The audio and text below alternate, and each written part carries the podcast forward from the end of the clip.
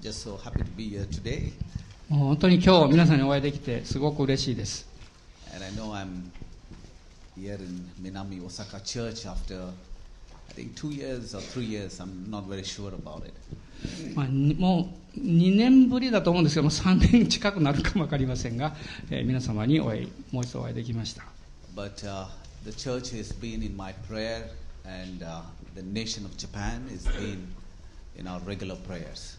えーもちろん皆様の教会のことはあ日々の私の祈りの中にいつもありますしあ日本の宣教のことを忘れたことはありません And uh, somehow God has uh, laid this nation upon our heart uh, that we do take time to pray for this nation.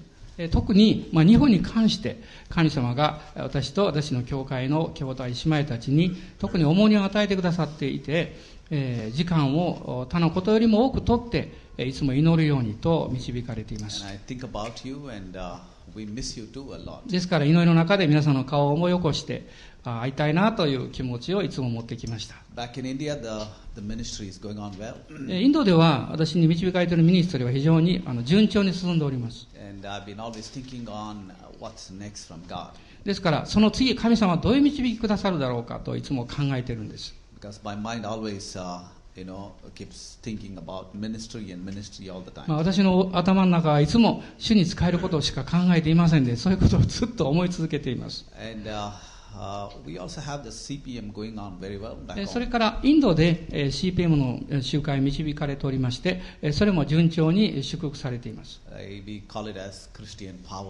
まあ、それは、まあ、あそこに貼っていますがクリスチャンパワーミニストリーあれはインドから私が持って帰ってきたものです And uh, 私がくださいって持って帰ってきました。大体毎月あの一度というか、一回という意味ではありませんが、一度そういうための時間を取ってます。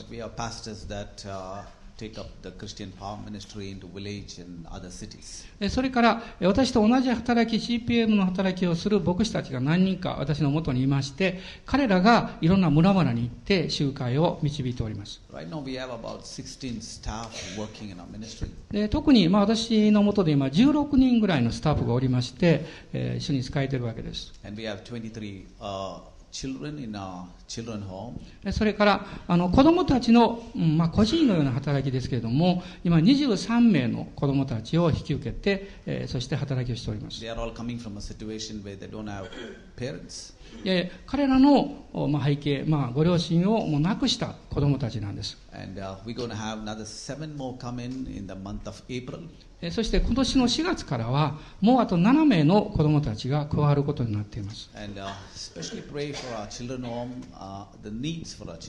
そして、まあ、子どものもちろん養育世話を全部していくわけですから、まあ、いろんな必要があるんですねで。ぜひ皆様もこのために祈り捧げてくださればと思います。Is, uh, where we lead a lot of money. The children go to school and there's many things keeps going on. まあ、特に4月5月というのは、まあ、学校の入学とかえ新しいあの子供の必要が起こりますので特に必要が大きいんですね And I want to thank uh, Fukuno Sensei and his family 今回も日本に私が来ることができたということについて、あの牧先生、またご家族に心から感謝しております。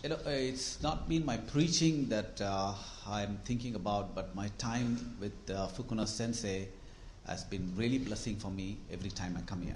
まあ私はあの毎回寄せていただくたんびにあのもちろんメッセージの奉仕をして恵まれるということはありますけれども、まあ、福の牧師との交わりを通してあの神様からたくさんの祝福を受けてきました And uh, when I go back, I'm so blessed and I'm spiritually nourished being with uh, 特に日本から帰るときは、えー通常はまあ奉仕をしてこう出すばかりですけれどもあの牧師との交わりを通してたくさんのあ霊的な祝福を受けて、また力、養いを受けて、いつも変えていっております。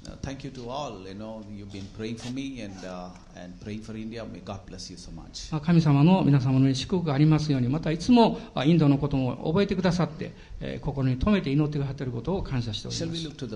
今、一緒に主の前に出て祈りましょう。死なる神様、この朝を心から感謝します。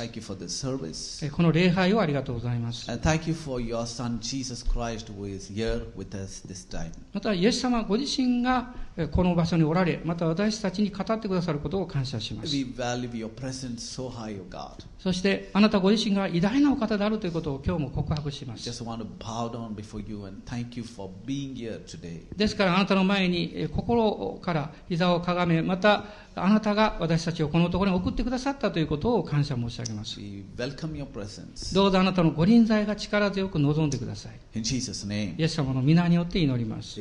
アーメン。You know, I'm just going to go through the chapter in 1 Samuel chapter 17. で今朝はサムエル記第一の17章を開いていただきたいと思い And ます。I, it's quite a lengthy chapter, but I don't know. I'm, I'm going to finish it, finish it in 40, 50 minutes of time. まあ、この後4、50分の中で、この長い章ですので、全体の話ができるかどうかわからないんですけども But、if you're not going to go through, I'm just going to abruptly stop it and cut it off. So when we come back the next year, maybe a year, two year, three year, we're going to look back to it. Amen. えーもし今日メッセージが時間の関係で途中で終わりましたら、えー次何年後来るか分かりませんが、その続きをその時にしたいと思います。Uh, but this is, uh, you know, a very interesting passage that I, I've been reading it so much, and I like it so much each time I go through this uh, chapter in the Bible. でこの章は私にとっても非常に興味深いところです。まあ、何度も何度も読んでおりますけれども、その度に多くのことを教えられて、またチャレンジを受けているわけで and す。to us, it's uh, like a Sunday school story. まあ、これはどっちかというと、教会学校でよく話がされる内容が書かれています。もうですから、もう子供さんで教科学に行かれて、ああるいは行っていた方はですね、このお話はよく存じ上げていると思います。It, I, I like it. Really like. まあでも、今私が成人した今も、この書を読みますと、あー素晴らしいなと感動を覚えるわけです。And uh, we're going to read uh, a few uh, a few verses, and uh, then I'm going to explain from that. まあ Okay. 何節かだけお読みして、まあ、全体の背景をも一緒に説明していきたいと思います。And we will read from verse four of chapter 17, えー第一サムエル17章の4節からお and 読 uh, みします。all the way from verse four to verse uh, 11. Can you read it, Sensei? えー4節から11節まで、えーお開きの方ご一緒にお読みください。はい。時にペリシテ人の陣営から一人の代表戦士が出てきた。その名はゴリアテ、ガテの生まれで、その背の高さは6キュビト半。頭には青銅の兜をかぶり、身には鱗とじの鎧をつけていた。鎧の重さは青銅で5000シェケル。足には青銅のすね当てをつけ、肩には青銅の投げ槍を背負っていた。槍の絵は旗織りの巻棒のようであり、槍の穂先は鉄で600シェケル、盾持ちが彼の先を歩いていた。ゴリアテは立ってイスラエル人の陣に向かって叫んでいった。お前らはなぜ並んで出てきたのか。俺はペリシト人だし、お前らはサウルの奴隷ではないのか。一人を選んで俺のところによこせ。俺と勝負して勝ち、俺を撃ち殺すなら、俺たちはお前らの奴隷となる。もし俺が勝ってそいつを殺せばお前らが俺たちの奴隷となり俺たちに仕えるのだ。そのペリシテ人はまた言った。今日こそイスラエルの陣をなぶってやる。一人をよこせ。一つ勝負をしよう。サウルとイスラエルのすべてはこのペリシテ人の言葉を聞いた時意気消沈し非常に恐れた。Now, this is an amazing description of how Goliath looked and who Goliath was. まあ、ゴレアテという人物のこの要望、また彼の戦士としての姿が描かれておりまして、えーこれを見回すと非常に興味深いことがわかる In わけです。verse 4, the Bible tells us, And there came out from the camp of the Philistine a champion named Goliath of God, whose height was six cubit and a span.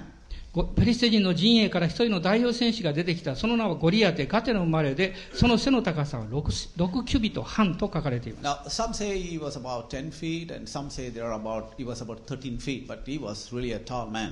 10 十フィート以上ですからですね。あるいは13フィートぐらいになるんですからかなり大きい高いということは分かります。and he was armed with a coat of mail and the weight of the coat was 5,000 shekels of bronze. まあ、頭に青銅の兜をかぶっていて、身には鱗とじの鎧をつけていた。鎧の重さは青銅で5000シェケルであったと書かれています。And you know, the, the, the, the coat this man was wearing, uh, in today's weight, it's about 100個から150ポンドぐらいですから、200キロ以上でしょうかね、まあ、ものすごい重いものを身につけていたということがわかるわけです。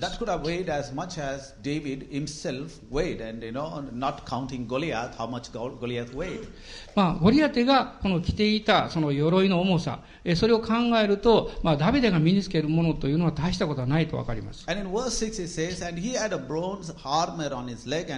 Javelin bronze slung between his shoulder.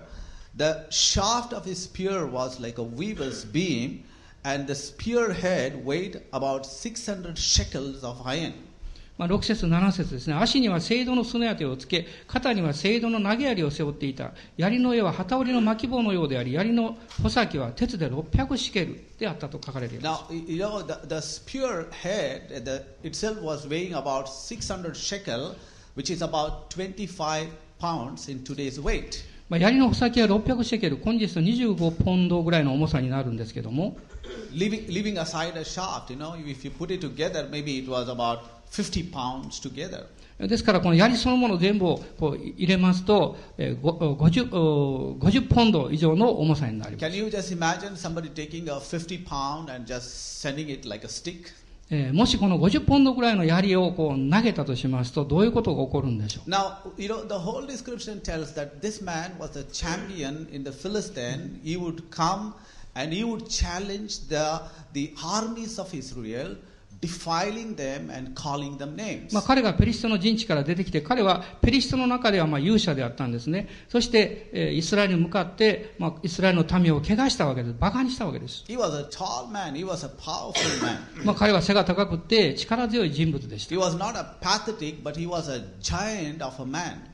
もうまさにもう巨人と言ってもいい、そういう存在だったわけです。もう実際に彼はとても強い人物であったわけです。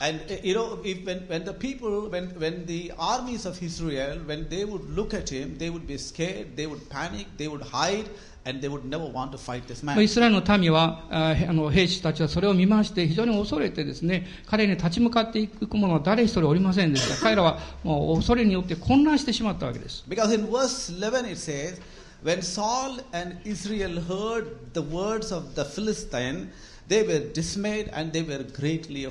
11節にサウルとイスラエルのすべてはこのペリシテ人の言葉を聞いたとき意気消沈し非常に恐れたと書かれています。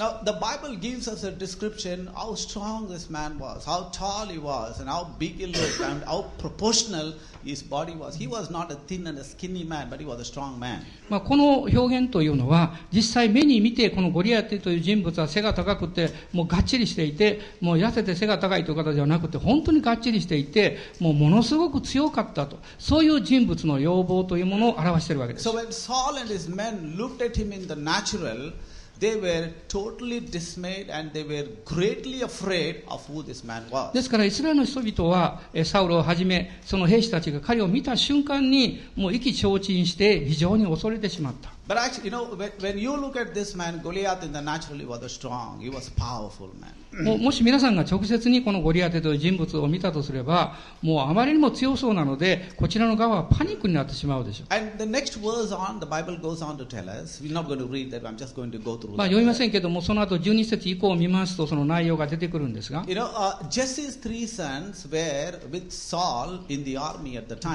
まあ、その時に、えーええ David's, Yes, elder, eh. David's elder brothers. ーはい、あの、えーエッサイですね。ごめんなさい。ダビデのお父さんのエッサイ。エッサイの息子たちが、えー3人ですね、この戦場にえー出かけていたわけです。戦いのために。So Jesse picks up David and tell him to go and see how his brothers are doing, and he gives him some bread and cheese それでお父さんはこのダビデにお前の兄たちがどういう様子なのか見てくるようにということで彼を派遣して、チーズやパンや食べ物を持って、訪問させたわけです。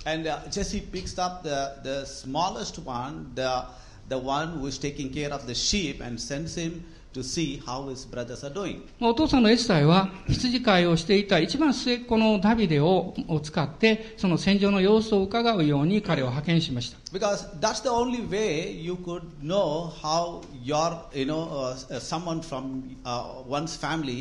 Is uh, doing when they are sent to fight in the army during those times. まあ、こういうこの戦場の真っただ中に、えーこのえー一人のこの息子をこう派遣するというこの状況をですね、皆さん想像していただきたいと思いますが、And because there was no television, there was no news broadcast, there was no newspaper, someone personally had to go see the well-being of their family when they are there fighting in ま the あ、家.族がやはりえー戦場にいる息子たちを心配していて、今日のようにニュースがテレビやあのいろんな形で情報が伝わってきませんから、誰かをそこに送って様子を見るしか方法がなかったわけです。So the Bible tells us, you know, uh, the, the setting is so beautiful, you know, it all uh, sets up so well for David to come in and he brings the bread and the cheese and leaves it to the captain. He goes to the front of the battle to see what's happening there. まあ、こういうこの状況だけを見ますと、この戦場の体制が整っていて、そのイスラエルの陣営の中に、えーダビデがお父さんから派遣されて、チーズや食べ物やその慰問のものを持って、またリーダーに挨拶するためにこの派遣されていった。まあ、この様子は、まあ、非常にこう、うまくセッティングされているわけです。And immediately when he comes in, the Bible tells us they, the armies from both the side, from the Philistine and Israel, begin to line up and they begin to, uh, you know, come together to fight again. ところがダビデがその戦場に着いたその時に、ちょうどこのゴリアテがペリシテから出てきまして、そして誰か俺に向かって戦う奴がいないのかと言って、まあ挑戦をしていた。そういう状況があったわけです。And uh, you know, uh, the you know, as you read those verses, and when David just comes in, Goliath comes back and gives the same challenge to the men of Saul, to the people that were there lining up to fight there. まあそしてゴリ、えーダビデがその戦場に着きました時に、えーサウルの軍勢たちがこう構えている、その軍勢に向かってゴリアテがもうちょうど出てきて戦い挑もうとしていた。そして誰か相手にする者はいないかと叫んでいたそういう状況があったわけです。He puts up the same challenge and he says, If there is one man among the men of Saul, let them come, let them fight against え me. ゴリアテは続けて叫びました。このサウロの中に勇者はいないのかと。お前たちの誰か一人が、えー俺に向かうことができないのかと言っていたわけです。And then in verse 24, the Bible tells us, And all the men of Israel, when they saw the man, fled from him and were much afraid. And the men of Israel said, Have you seen this man who has come up? Surely he has come up to defy Israel, and the king will enrich the man who kills the man with great riches, and will give him his daughter, and make his father's house free in Israel. 24節、25節ご一緒にお読みください。イスラエルの人は皆、この男を見たとき、その前を逃げて非常に恐れた。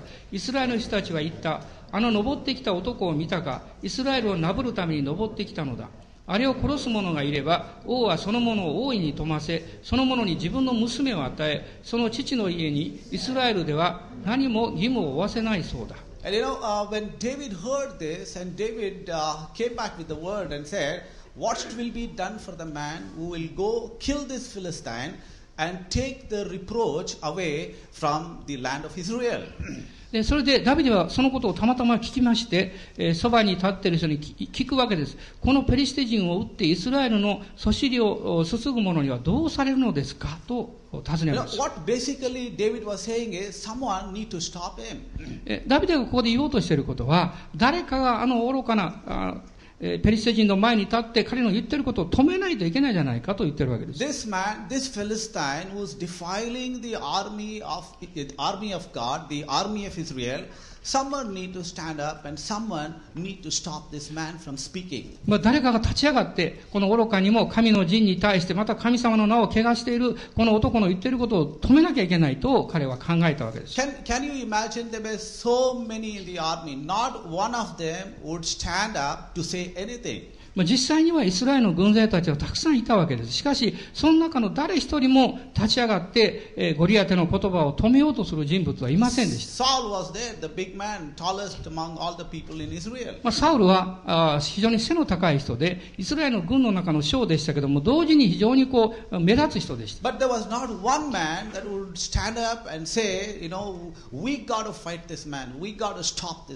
えそのサウルサウルの部下たちが誰一人サウルのところにやってきて、え私が立ち上がってあのえペリシテ人の言ってることを止めましょうとは言わなかったわけです。But each time they would rally up and come in line and want, you know, want to fight these people, and this man would come and give a challenge to them. えですから、そういう状況の中でゴリアテは何度も何度もこうペリシテの陣から出て姿を現して、そしてイスラエルに対して挑戦をし続けたんです。Saul and, men, Saul and his men would be so afraid. The Bible tells us, describes to us, they were greatly afraid and dismayed, and they, they did not know what to do. えところが聖書を見ますと、そのたんびにイスラエルの兵士たちが非常に恐れて意気消沈したというふうに書かれています。See, instead of standing up and fighting, and you know, instead of uh, instead of uh, you know putting up a challenge, they would hide in the caves, hide in the dens, they would hide in the holes, they would hide behind the mountain because they didn't know what to do with this man. このチャレンジに対して誰一人立ち向かうことができなかっただけではなくって、彼らは非常に恐れて、まあ、穴の中に隠れたり、えーそのえー岩穴の中に入り込んだり、えー身を隠して、えー避けようとしたわけです。You see, when David came at that time, at that particular time, maybe David was about 18 years or 19 years old. まあ、ダビデがちょうどこの時は18歳か19歳ぐらいだったと思いますけど、彼がその場所にやってきました。David was just a youth uh, because when he was anointed, he was only 17 years old at the time. 彼は17歳の時に、もう、えーサムエルから油注ぎを受けておりましたから、そのえーしばらく後のこれは出来事です。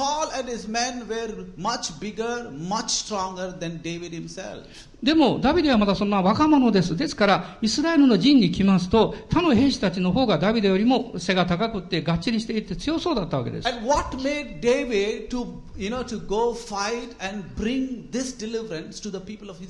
ですから、ダビデは、この愚かな敵からイスラエルの民を救出しなきゃいけない。戦わなきゃいけない。どうしたらいいんだろうかと思ったわけです。彼は、人間的に見ますと他の兵士たちもまだ弱くて小さいそういう存在でした。あるいはこのお戦いのために学ぶ学校に行ってどういうふうに戦いをするのかそういう戦略であるとか武術であるとかそういうことを直接まだ学んだ経験はなかったわけです。If you look at David when he was that 18 years or 19 years, he was he was not anything in the natural. He was just a little youth that was standing there この何のこの軍軍人としての教育や訓練を受けていないまだ年若いダビデがこの青年の時に彼一人だけがこの敵の挑戦に対して受けて立とうという、そういう心構えを持っていたわけです。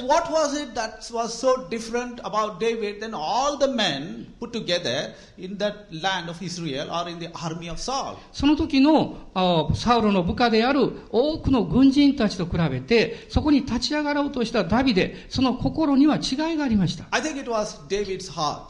まあ、それはダビデの心の中に違ったものがあったわけです。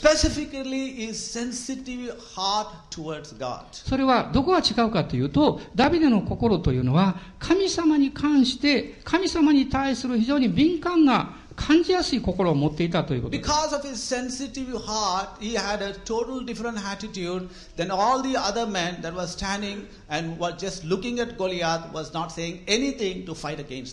ですから、何度も何度もゴリアテの挑戦を受けながら、誰一人として立ち向かおうとしなかったサウルの軍人たち、軍あの兵士たちと違って、このダビデは、神様の思いを深く感じ取ることができた。人物でったということです。この神様の御心を強く感じることのできる、これが彼の心から恐れを追い出していたわけです。ですから彼はゴリアテを見たり、ゴリアテを恐れている軍人たちを見て、それを心の中に取り入れようとはしていなかったんです。You see, in chapter 16, David had already learned a lesson from God その16章を見ますと、すでに、えーダビデは神様からの学びを受けておりました。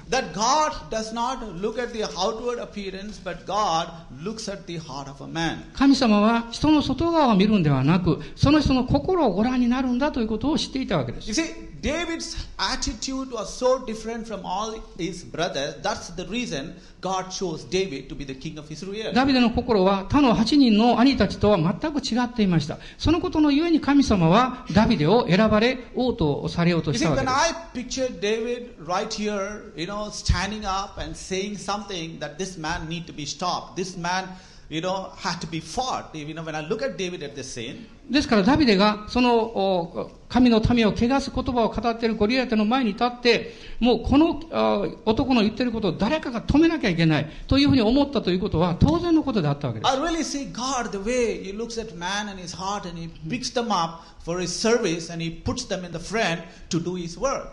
皆さんどうでしょうか？神様は人々の心の中をご覧になって神様が選ばれた器を用いて周りの人々が語ることに対して何らかの働きをするように導かれるということです。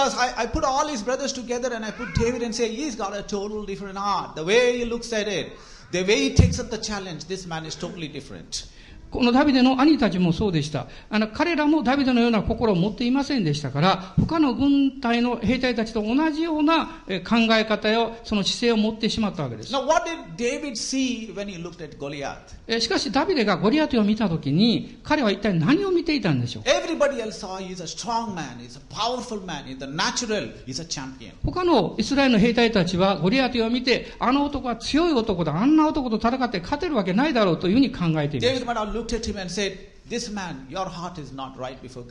しかし、ダビデの見方は違いました。この男は強そうに見えるけれども、彼の心は神の前には正しくない。間違ったところにいるということを見たわけで might す。have looked at David, he might have looked at Goliath and said, You don't, have, you don't stand a chance because your heart is not right. あなた、あお前は神の前に立つことはできない。なぜならあなたの心は間違ってるからだとダビデは知っていたわけです。Everybody looked at David and said, David doesn't stand a chance. But David looked at himself and Goliath and said, イスラエルの兵隊たちはダビデを見て、お前のような若い者があこんな戦場の危機の中に立って、えーてえー戦うことなんかできないよと思っていました。しかしダビデはゴリアテを見て、ゴリアテこそ神の前に立つことのできない人物だと見ていたわけ You で know, す。at this passage, look, you know, 皆さん、このダビデの姿勢を見ますときに、彼の心の中に、この、えー戦場における勝利をもたらす鍵を、彼はすでに見出していたということを教えられるわけです。彼は神の前に正しい心を持っていました。そして神によって油注ぎを受けていたわけです。また神様との契約の中に入っていることを知っている人物でした。もう彼ら、そういう目から見ますと、ゴリアテはもう何の力もない存在であるとパブロあダビデは知っていました。こういう見方これが神様の側から見る方法なんです。In 26,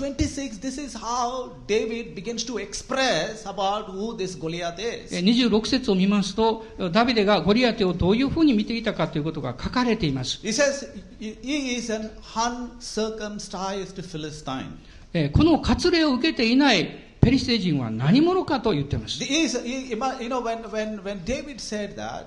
ビデがこのように言,います言っているということは、ダ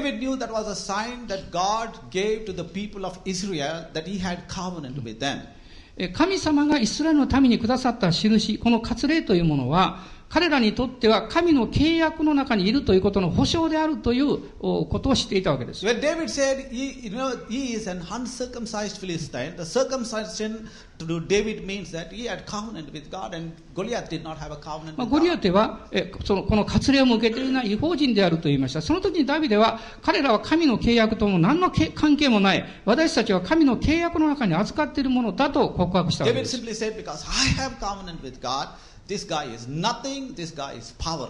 だから私が神にあって立ち向かうとしても彼には何の力もないんだと彼は宣言しました。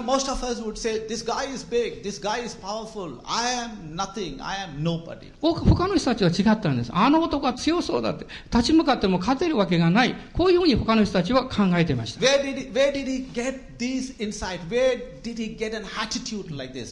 しかしダビデはその外側ではなく彼らの心の姿勢、神との関係ということを第一に見ていたわけです。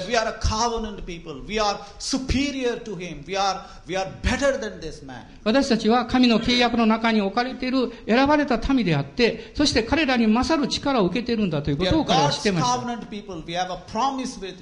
神の契約の民には神からの約束が与えられています。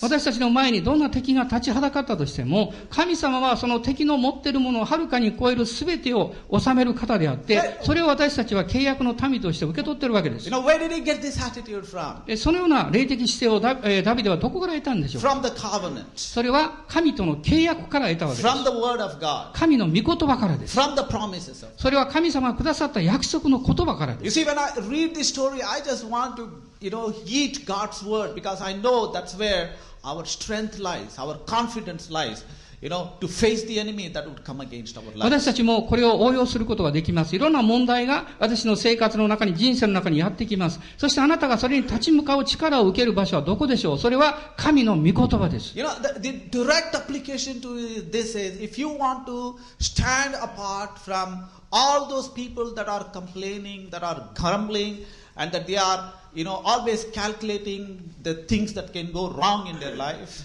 私たちはこの御言葉を握って立つときに、その前の人々は、えーそういう信仰を持つことができなくって、状況に対して不平不満を言い、えー時にはどういうふうに悪くなるかという計算を頭の中でしながら、何か物事をネガティブに考えている。そういう状況の中で私たちは御言葉に立つわけです。If you want to stand apart, if you want to be different, be like David, do something like David, go do exploits like David. えーどうぞ皆さん、周りの状況がどうであれ、あなたの前の人々がどういうふうに言ったとしても、あなたは御言葉に固く立って、ダビデのように信仰を持って行動していただきたいんです。David was, you know, dominated by the fact what the word of God says about him, what the covenant says about him, and what are the promises of God. ダビデの心、そして人生というのは、神様によって契約された神の御言葉の約束によってすでに支配されていました。彼の心を支配するのは、神の御言葉以外に何もなかったわけです。He was not dominated what the enemy had to say to him, what, what people have to say about him, or what his circumstances have to tell about ダビデの心は決して環境が語ってくるメッセージや、えーゴリアテが語る言葉や、前の雰囲気が彼の心に語ってくる、そういう言葉によって、あるいは状況によっては支配されていなかったんです。You see, that's uh, the big difference between David and the rest of the men that would be so scary, so fearful, that they would hide behind the holes and behind the mountains and behind the den. これがダビデとこのゴリアテの言葉を聞いて恐れて山の中に逃げたり、洞の中に逃げたり、隠れようとした他の人々との大きな違いです。昨年、インドに大きな迫害が起こりました。私の人生においても最も激しい迫害を見た時期だったんです。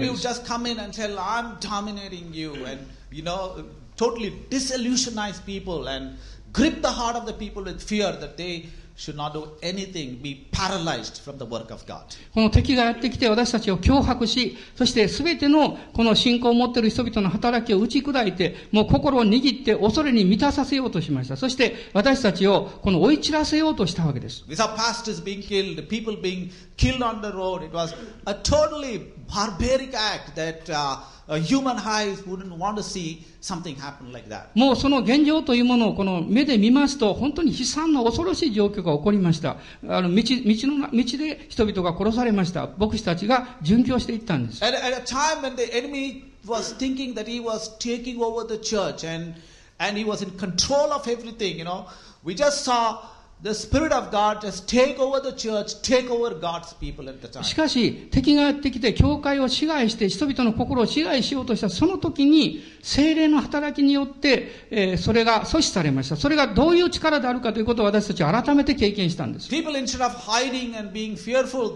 They came up, they put on the, on the car, on the vehicle, we love Jesus. Jesus delivers us. Jesus saves, you know, to make the enemy more aroused to anger. And we saw God give us victory in those areas. この初めはその迫害が起こった時にに逃げて散っていた神の民が戻ってきて、彼らはもう、もう毅然として敵の前に立って、もう車やいろんなところに私たちはイエス様を愛します、私たちは主に従いますということをこう書いて、そしてますます敵に怒りを表せました。しかしそういうふうにして立ち上が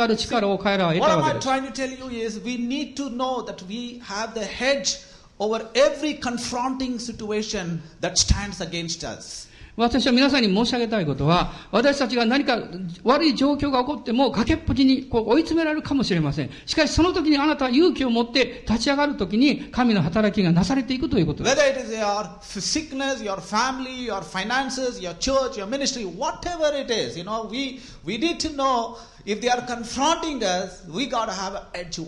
それが経済的な問題であれ、病気であれ、あるいはいろんなお仕事のことであれ、状況が悪くなったとしても、私たちが、え、主によって固く立つ時に、え、主が力を与え、勝利を与えてくださいました。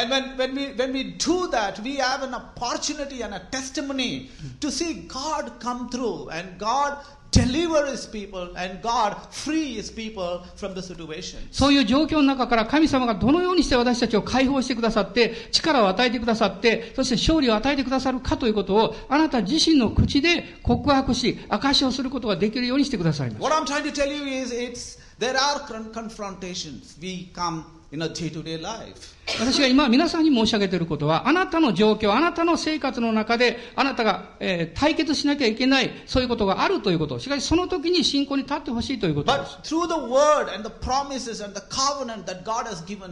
神様が私たちにくださった御言葉があり、御言葉の約束があり、私たちのとの契約があるわけです。we got to rise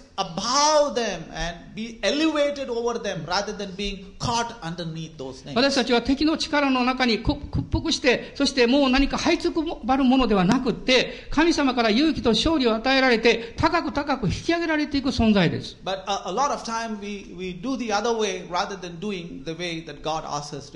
しかし、私がいろんな状況に直面しますときに、現実には神様が導こうとしておられる方向ではなくって、全く反対の方向に進んでしまうということが We 起こり use, うるんで we す。 use the measuring sticks that people measure uh, instead of measuring the way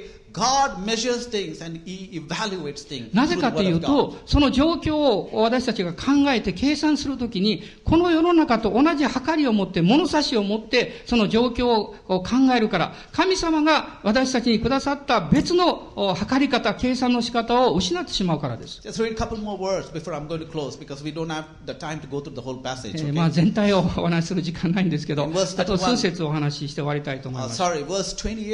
28節です。Now, when, now Eliab, his elder brother, heard when his brother spoke to the men, and Eliab's anger was kindled against David, and he said, Why have you come down? And with whom have you left those few sheep in the wilderness? I know your presumption and the evil of your heart, for you have come down to see the battle. 兄のエリアブはダビデが人々と話しているのを聞いた。エリアブはダビデに怒りを燃やしていった。一体お前はなぜやってきたのか荒野に、 アラムにいるあのわずかな羊を誰に預けてきたのか。私にはお前のうぬぼれと悪い心が分かっている戦いを見にやってきたのだろう。ダビデがやってたことは何一つ悪いことではなかったんです。He was operating in faith that nobody else in the, in the army was doing that. イスラエルの兵士たちの中で誰一人信仰を持って立ち向かうことができなかった、その真っ只中で、ダビデは信仰を持って行動を起こそうとしてました。His brother should have admired him and said, Look at my younger brother that's been anointed by God. 本来ならば兄のエリアブがやってきて、お、皆さんこの弟のダビデを見てください。彼は本当にこういう勇気のある弟なんですよと褒めるべきでした。Admiring him and praising him, he begins to rail on his brother, he begins to complain about his brother and criticize him. えしかし、エリアブはそうしなかった。むしろ逆にダビデを批判し、そしてえダビデを責めたわけです。You are an irresponsible man. Where did you leave those few sheep that you are supposed to be responsible about? あなたは、お前は何という無責任なやつだと。お前が、あの、見見張っている、また見守っているあの小さなわずかな羊がどうなってるか分かってるのかって。お前があの場所を離れたらどうなるんだと言いました。Now, when I looked into that words, I said, "What is? What are you talking? You know, what is Eliab talking about? Few sheep. He's talking about not a herds of sheep, but just few sheep.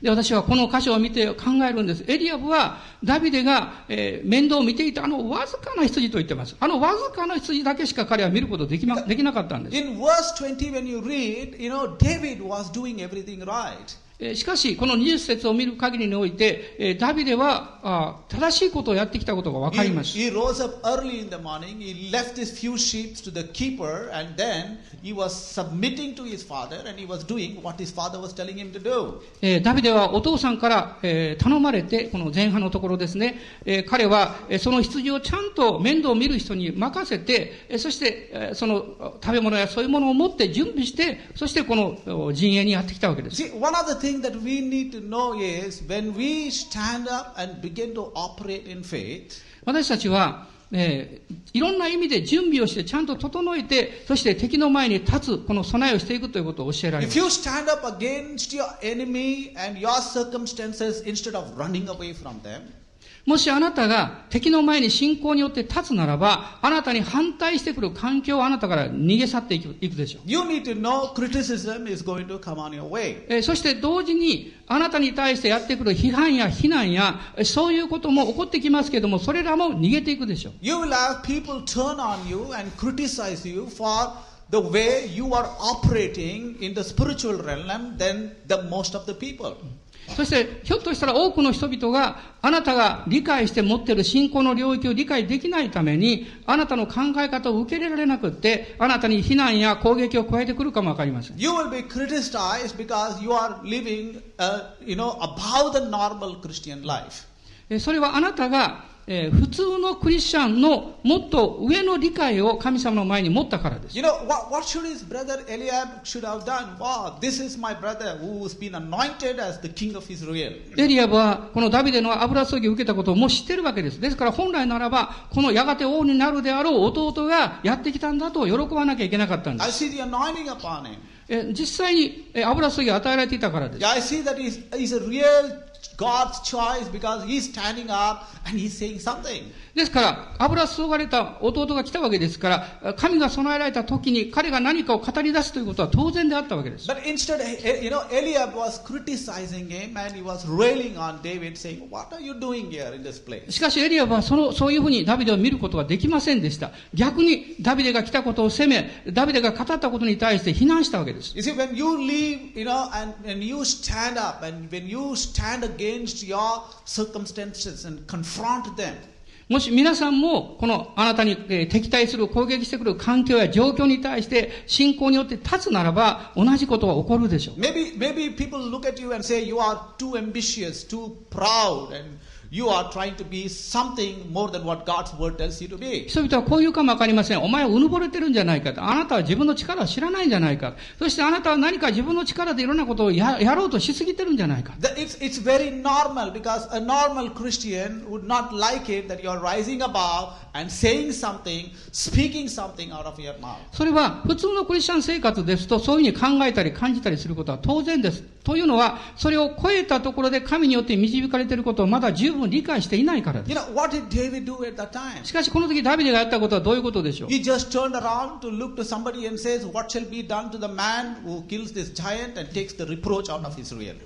このダビデが言ったことは、このそれらを語っている人々に対して向かって、誰があの愚かなことを語っているこのペリシテ人に対して立ち向かって、そして勝利をもたらすことができるのかと聞いたわけです。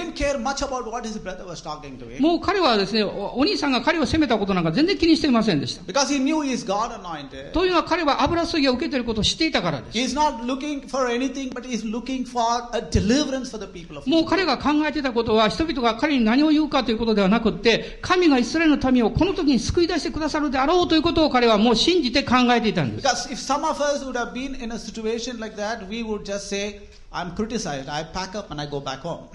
ですから、時々、信仰によって立とうとした人が、周りからの攻撃やいろんなことを言われることによって、もう意気消沈してしまって、もうそれならやることをやめよう、ややろうとすることをやめようと言って、彼らはさっさと引き上げてしまいま You す。see, uh, we, some of us, we are not in God's destined place because a lot of time we gave into criticism, we got stuck there, and we have been less effective and less fruitful in our life. でそれはどうしてかっていうと、神様がその人に対する反対するいろんな状況や言葉をさえも通り抜けて、神が置こうとしているその導きの場所にしっかり立つことができない。そこに来る途中で非難されたり反対されたりして諦めて帰ってしまうわけです。When you are into the purpose of God, when you are into the will of God, when you are when you are there that you want to rise up, criticism is normal. You need to know that to yourself very どう well. ぞ皆さん、神様の導きがあるならば、しっかり信仰に立って、神が導かれるところにまで行って進んでください。その途中において、いろんな非難や反対があるかもしれません。しかしそれを乗り越えていく必要があります。David knew that very well. He knew that and he didn't give in to that. He said,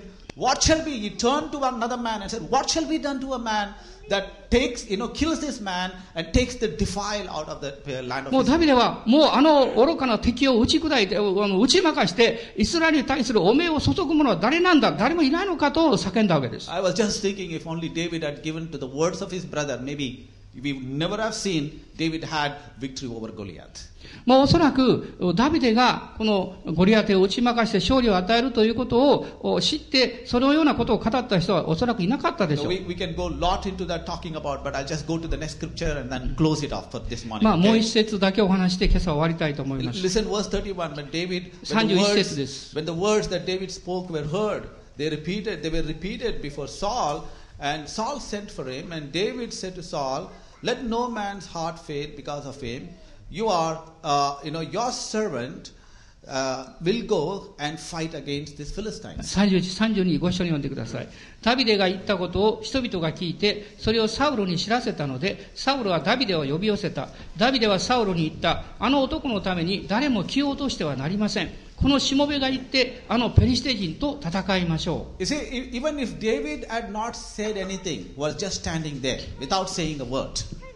ダビデそのものも実はそういう周りがいろんなことを言ってる時に何もこの多くのことは語りませんでした。ただその中に立っていたようです。彼は.他の人たちのように恐れてどっかの影に隠れるとかそういうことをしていませんでした。人々のその真ん中でしっかり立っていたわけです。それはまだその時にはダビデの次のステップに対する神の門は、道は開かれていなかったからです。David kept telling, you know, what shall be done to the man who goes and kills this man? This word went to the soldiers, to the army, then went into the palace, into Saul's hands. おそらくダビデは、あの敵をやっつける人は誰もいないんですか？あんなことを言われていいんですか？と、この他のおイスラエルの兵士たちに言ったでしょう。しかし誰も応答しない。そしてやがてサウロがいるところに行ったわけです。see. 皆さん、信仰の言葉というのは力があるんです。it. あなたがこれから起こるであろうことを語るときに、そのときにあなたが先に語った言葉はその通り働いていって、そのことが起こるんです。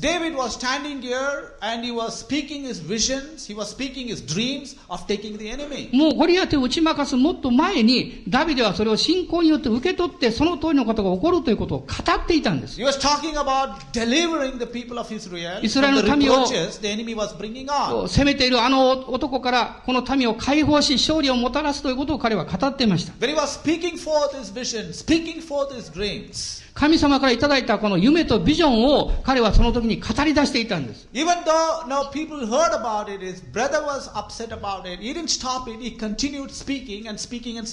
もう兄のエリア部屋他の人たちもそれを聞いて驚いたでしょう。兄は彼が愚かなことを言ってると思って辞めさせようとしたんです。しかしダビデは辞めませんでした。そのビジョンを語り続けたんです。神様の御心の目的というのは、御言葉を握ってそれを語り出すこと。そして私の前にドアが開かれていることを見ることです。神様の御言葉は力があります。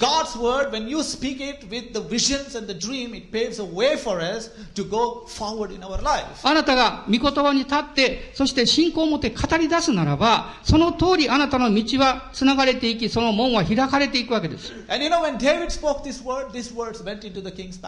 皆さん、ダビデが語ったこの言葉がいつの間にか、ま、王宮というかサブルがいたその場所にまで届けられていたということを覚えていただきたいんです。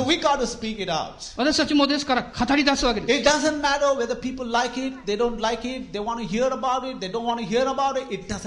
前の人々がそれを聞いて好むか好まないかそんなことは関係ありません。あなたが信仰に立った言葉を語るわけです。あなたは特別にあなたの状況に置かれたその真っ只中で、あなたが神の言葉を信じて、その言葉の通りを語り出すことです。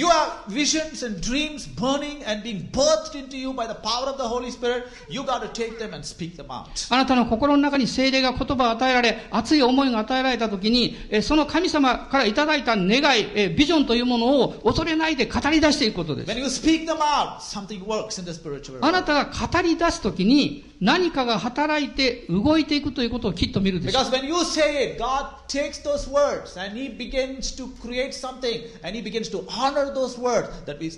なぜならば、あなたが信仰の言葉を語ったときに、神がその言葉を聞かれ、その言葉の通りにことを起こすことを決断され、そしてこの言葉を信じた人に対して栄光を表そうとなさるからです。皆さん、もう今やめたくないんですけども、もうやめなきゃいけませんが、素晴らしい内容じゃないでしょうか。私はもうこの朝ですね、もうこのところからいくらでも話することができま。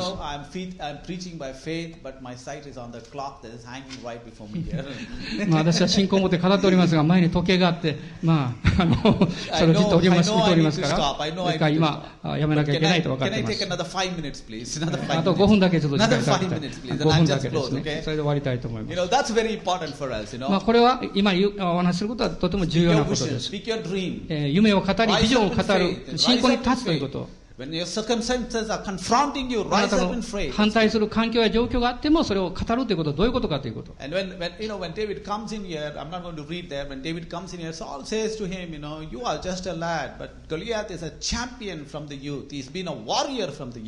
ダビデがサウロのところに連れて行かれましたときにダビデにサウロが言います、お前はまだ子供と同じじゃないか、しかしあの敵のゴリアテはもうペリステ人の勇者であって、ものすごい強い男だ,ぞと言いました。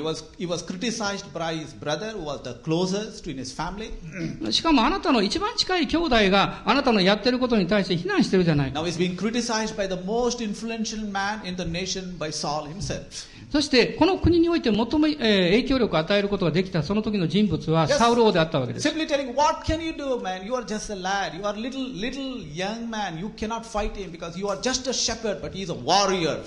で、その王であるサウルはダビデに言いました。あなたはまだ子供じゃないかと。あ、彼は敵の勇者だっ。あなたはもう家に帰って羊の晩をしてた方がいいかもわからない。こういうわけです。ところがダビデがサウルにどう言ったんでしょう？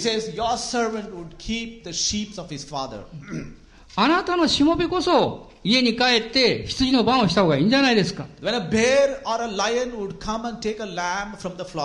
私はこの,この手でこの熊やそして獅子が出てきた時に打ち負かしたんだ。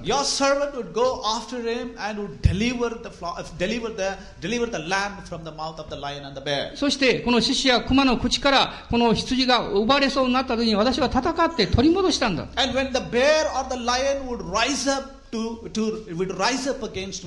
そして、獅子やライが私に向かってやってきた。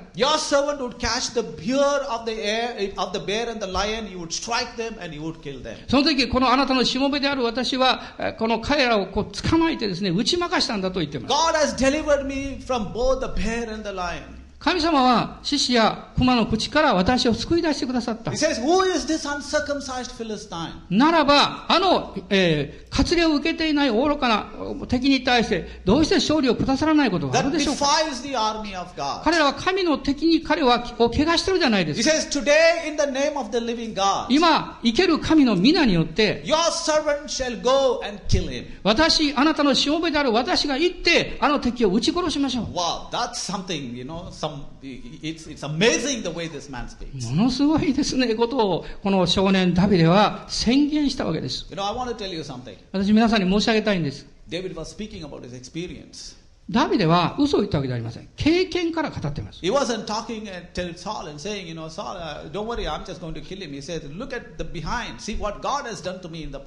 彼が言っていることは、サウル王様、私が過去に起こったことをあなたに告げています。何ならそのことを調べてください。その通りですよと言っているんです。私は神様が共にいるということを経験してきたんです。私は神様が私の過去の人生において共におられたことをよく知っているんです。watch the television about the, the Olympic sports, まあ私は時々テレビを見てこのスポーツを見ることがあります。 I suddenly somebody coming and having a gold medal and everybody applauding them and the nation is taken over because somebody is come まあ今、オリンピックですから、誰か金メダルをもらったりですね、もうそうするときに、もう国中がもう喜ぶわけですよ。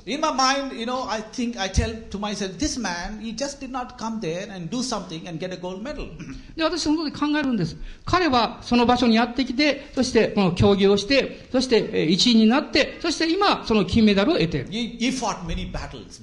でも、その背後にその金メダルを獲得するまでに、どれだけ多くの戦いを経験してきたんだろう？彼が、あるいはその彼女が金メダルを得た姿を国民が見て喜んでるけども彼がそこに来るまでの苦しみや戦いを彼らは知ってるんだろうこの.金メダルを得るためにはどれほど訓練を受け、そして成熟したものにならなきゃいけないか、その辛いところを通ってきたかということ You。see, その原則は私たちの信仰においても同じではないです。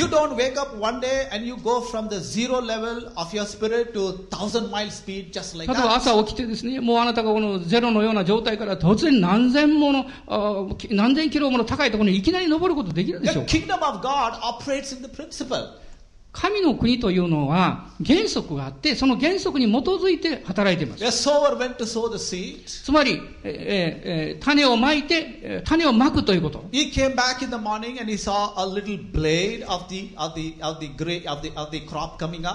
えそうしますと、ある朝見ていくと、まいた種から小さな芽が出ているわけです。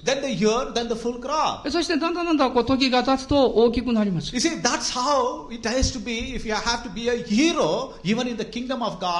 Spiritual realm. 霊的な領域においてもそうです。あなたが勇者として活躍する前には、そのような時が必要があるわけです You。know, overnight you cannot become David to kill a Goliath. 一晩であなたが朝起きたらもうダビデのような勇者になってるってことはありえません。You should say that same experience that David is talking about. I, ダビデがこの私の過去はこういうことが起こったんだということを神が共におられたということを明かしたように、David 神様は私と共におられた。そしてその同じ経験はあなたにも起こるんだと言ってるわけです。もうやめなきゃいけないです。また戻ってきます。午後もありますからね。はい、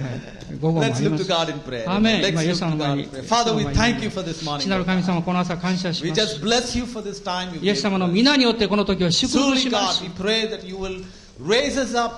どうぞこの例の領域において私たち一人一人た肩を立たせてください。どうぞ主の御前に成長させてください。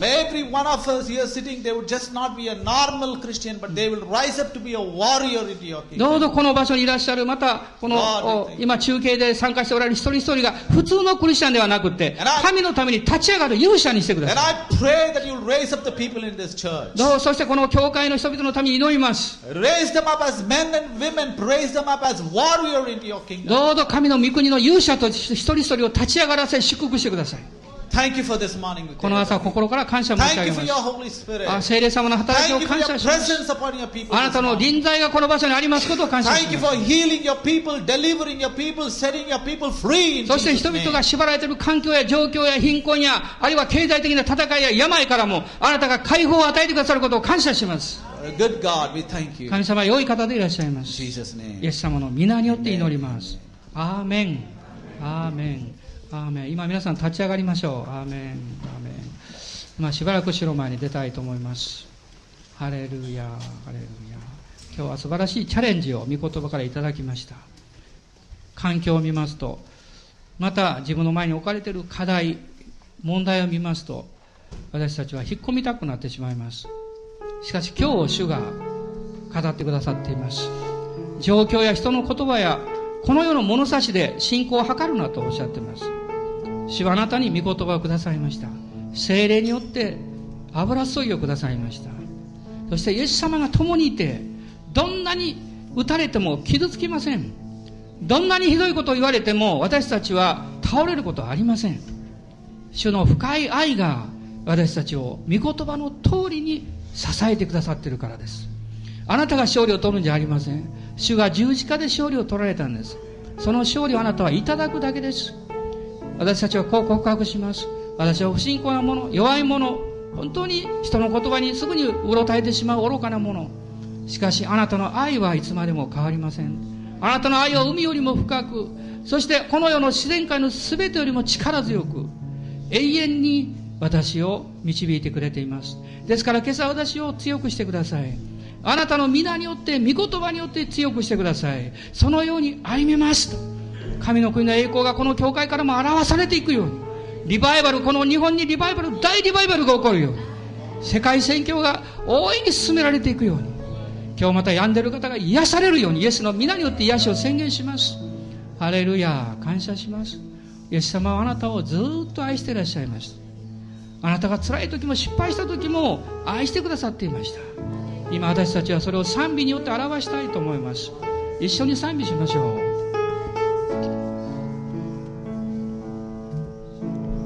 ずっと愛さ